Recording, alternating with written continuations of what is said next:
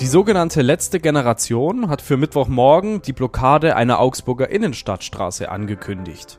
Und zum 1. Januar erhöht der Augsburger Verkehrs- und Tarifverbund seine Preise. Das kritisiert der Fahrgastverband ProBahn und wir sprechen über die Folgen des Rauswurfs von Sam Altman, dem Chef des ChatGPT-Unternehmens OpenAI. Das ist der Nachrichtenwecker an diesem Mittwoch, dem 22. November. Ich bin Moritz Weiberg. Guten Morgen. Die selbsternannte letzte Generation hat für Mittwochmorgen die Blockade einer Augsburger Straße in der Innenstadt angekündigt. Welche Straße es betrifft, ist noch nicht bekannt. Man wolle friedlich für einen sozial gerechten Ausstieg aus den fossilen Energien protestieren, hieß es vom Aktionsbündnis vorab. Bereits im Sommer, im Juni, hatte die letzte Generation die Kaiserhofkreuzung am Königsplatz für mehrere Stunden durch eine Klebeaktion lahmgelegt.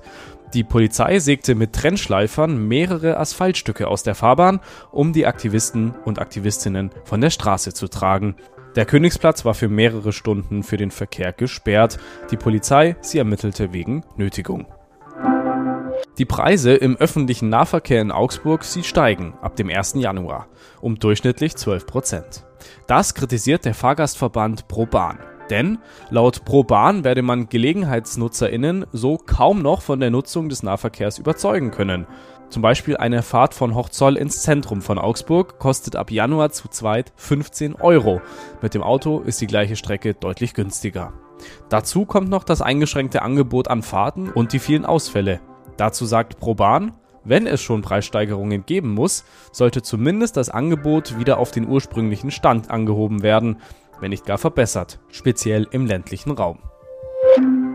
Das Wetter in Augsburg ist heute bewölkt bei 0 bis 5 Grad.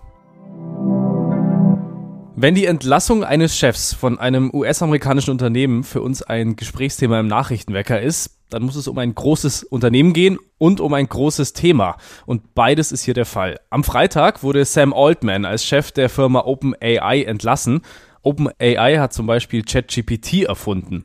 Sie gilt als eine der wichtigsten Firmen, wenn es um künstliche Intelligenz geht. Über den Rauswurf von Sam Altman und die Folgen rede ich jetzt mit Manuel André. Der dürfte euch ja bestens bekannt sein. Hallo Manuel. Hallo Moritz.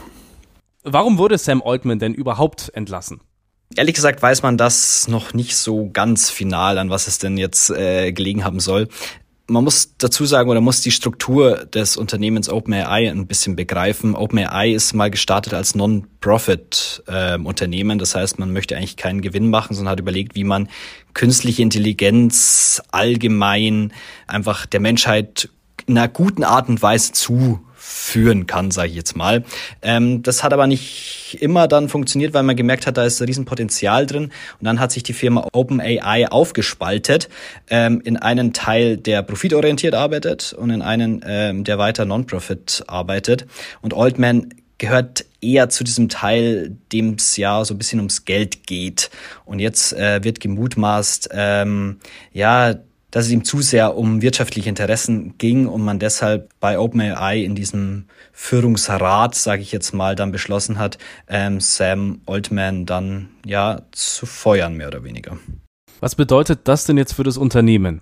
Das hat schon große Auswirkungen. Ähm, Sam Altman ist sowas, es ist zwar recht hoch gegriffen, weil er ja noch jung ist und jetzt auch noch nicht so lange im Geschäft. Man kann aber trotzdem so ein bisschen behaupten, er ist sowas wie der Steve Jobs der künstlichen Intelligenz. Ähm, er hat sich da jetzt ähm, seit äh, ChatGPT vor einem Jahr recht berühmt wurde, ist er so zu diesem Gesicht dieses Unternehmens und ähm, auch ähm, ja dieses Werkzeugs eben äh, künstlicher Intelligenz geworden. Und für die Firma bedeutet es, dass sie vielleicht ein bisschen auch das Gesicht verliert und es bedeutet auch, dass es da jetzt so einen Führungsstreit ähm, ins Leben gerufen wurde, denn sehr viele der Mitarbeiter ähm, stellen sich hinter Oldman und sagen, äh, wenn der geht, ähm, gehen wir auch. Und man muss dazu sagen, Oldman geht nicht irgendwo hin, sondern er geht zur direkten Konkurrenz oder auch zum Miteigentümer von OpenAI, äh, zu Microsoft. Und da haben jetzt einige Mitarbeiter auch gesagt, dass sie ihm folgen wollen. Oder Möglichkeit zwei, der ganze Verwaltungsrat, also diejenigen, die Oldman mehr oder weniger rausgeschmissen haben, sollen zurücktreten. Das fordern zumindest die Mitarbeiter in einem offenen Brief. Jetzt ist es ja schon kurios, dass wir uns über dieses Thema unterhalten. Warum ist es für uns denn so wichtig, welche Richtung jetzt OpenAI einschlägt? Anders gefragt, warum ist OpenAI so ein wertvolles Unternehmen, dass wir uns darüber jetzt unterhalten? Hm.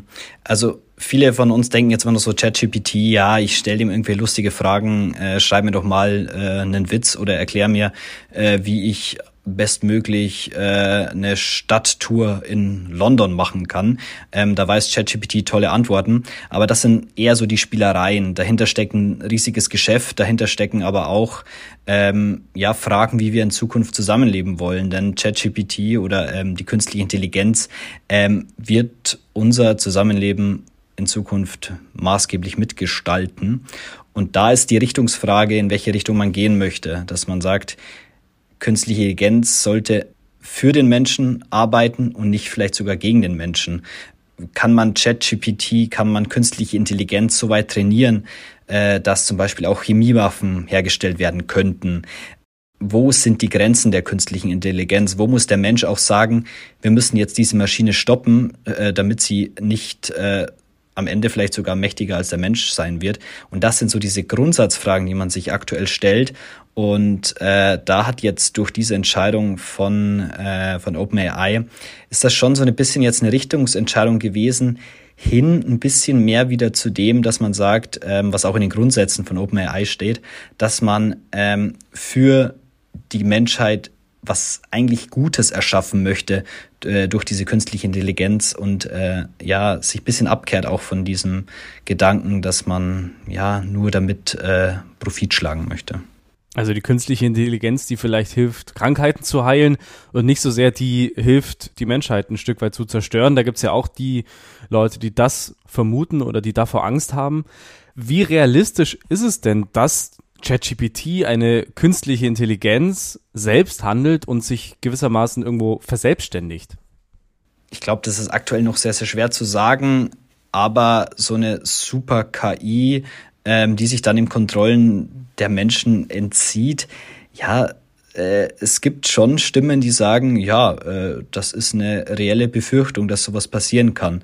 Ähm, und deshalb muss man sich, glaube ich, frühzeitig jetzt schon äh, die Gedanken machen, wo eben die Grenzen der künstlichen Intelligenz sind.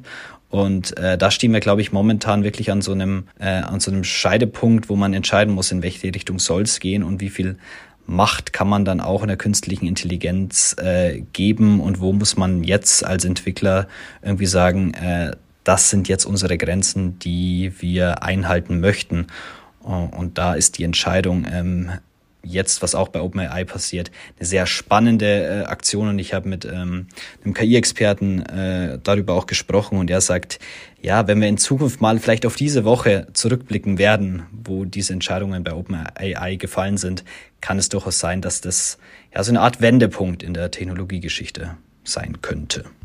Wir werden weiter draufschauen. Das Thema KI wird uns weiter beschäftigen. Wir können euch versprechen, beim Nachrichtenwecker, da gibt's keine KI. Wir machen noch alles selber. Danke, Manuel André, für diese Infos. Danke dir. Und zum Schluss noch der Blick auf unsere Nachbarn, die Niederlanden. Sie wählen heute ihre oder ihren neuen Ministerpräsidentin. Der bisherige Ministerpräsident Mark Rutte steht nicht mehr zur Wahl. Die bisherige Mitte-Rechtsregierung ist im Sommer zerbrochen. Das war das Wichtigste aus Augsburg und der Welt für diesen Mittwoch. Wir hören uns morgen wieder. Ciao.